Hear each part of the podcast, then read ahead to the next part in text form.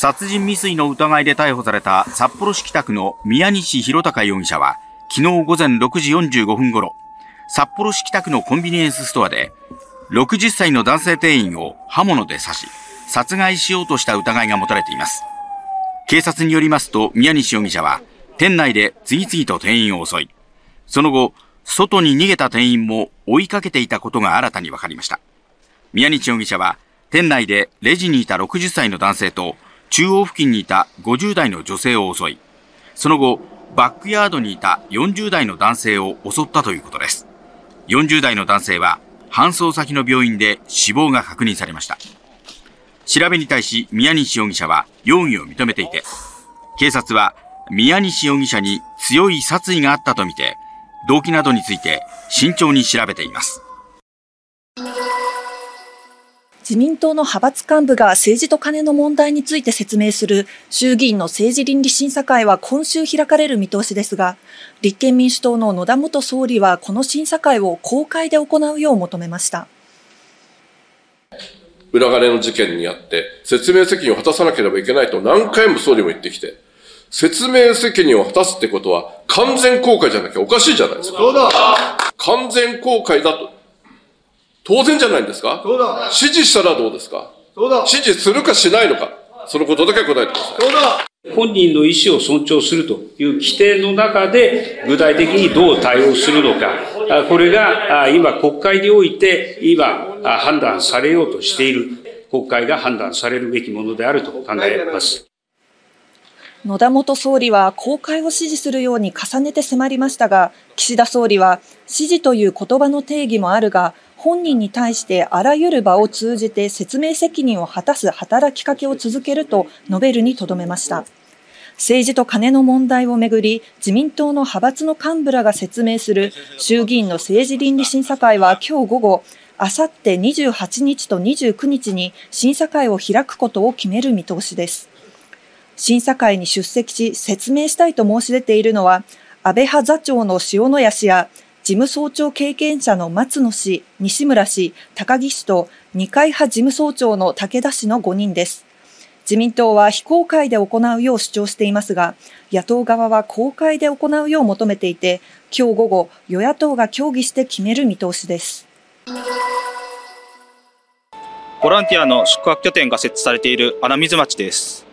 こちらにある廃校になった中学校を利用したボランティアの宿泊が今日から始まります。石川県が初めて受け入れる1泊2日型のボランティアおよそ40人は、今朝早く金沢駅に集まりました。泊まることによって、あの向こうでのボランティアの時間が伸びて、明日もまたできるっていうことで、あの、とってもいいと思いますけど。大阪から来てるのに3時間やって帰るっていうのはすごいもったいないなと思ってて、まずはあの第一歩としてベースキャンプですごいいいことやなと思ってます。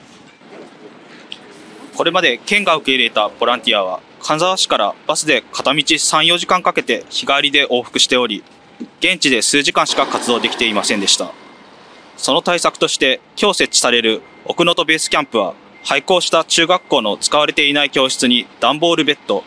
体育館にはテントを張り、早速今晩からベッド、ボランティアが宿泊します。ボランティアは現在被災地に向けて移動中で、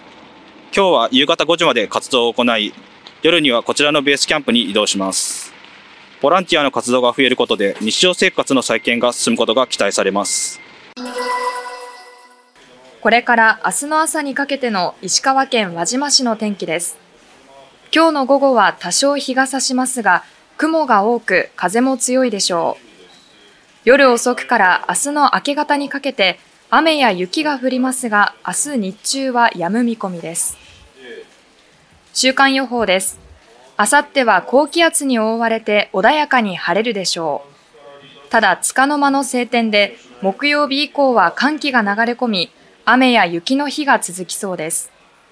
まもなく3月に入りますが、土日は気温が低く、朝は輪島でも氷点下となる見込みです。ゼレンスキー大統領は25日、この2年で軍の死者数が3万人を超えたと明らかにし、非常に大きな犠牲が出ていると述べました。一方で、ロシア側の死者は、ウクライナ軍を大きく上回る18万人に上ると主張しました。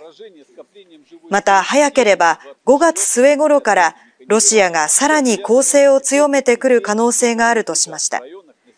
これに対し、ウクライナ側にも新たな反転攻勢の計画があると述べました。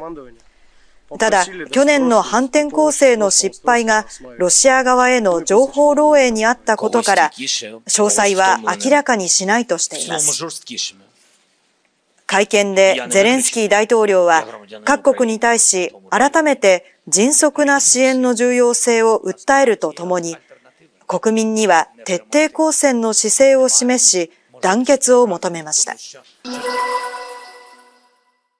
交渉はアメリカやエジプト、カタールなどの仲介で23日からフランスのパリで行われていました。イスラエルメディアなどは、イスラム組織ハマスが拘束している人質およそ130人のうち、女性や高齢者、病人などおよそ40人を解放するのと引き換えに6週間程度戦闘を休止し、イスラエル側も刑務所に収容されているパレスチナ人を数百人釈放する案で、イスラエルと交渉の仲介国が合意したと伝えました。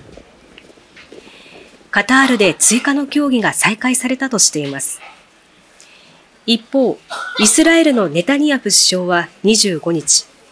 アメリカメディアのインタビューで、ハマス側の要求と隔たりが大きいことを示唆しました。また、ガザ地区南部ラファでの地上作戦について、交渉が成立しても作戦は延期されるだけと強硬な姿勢を見せました。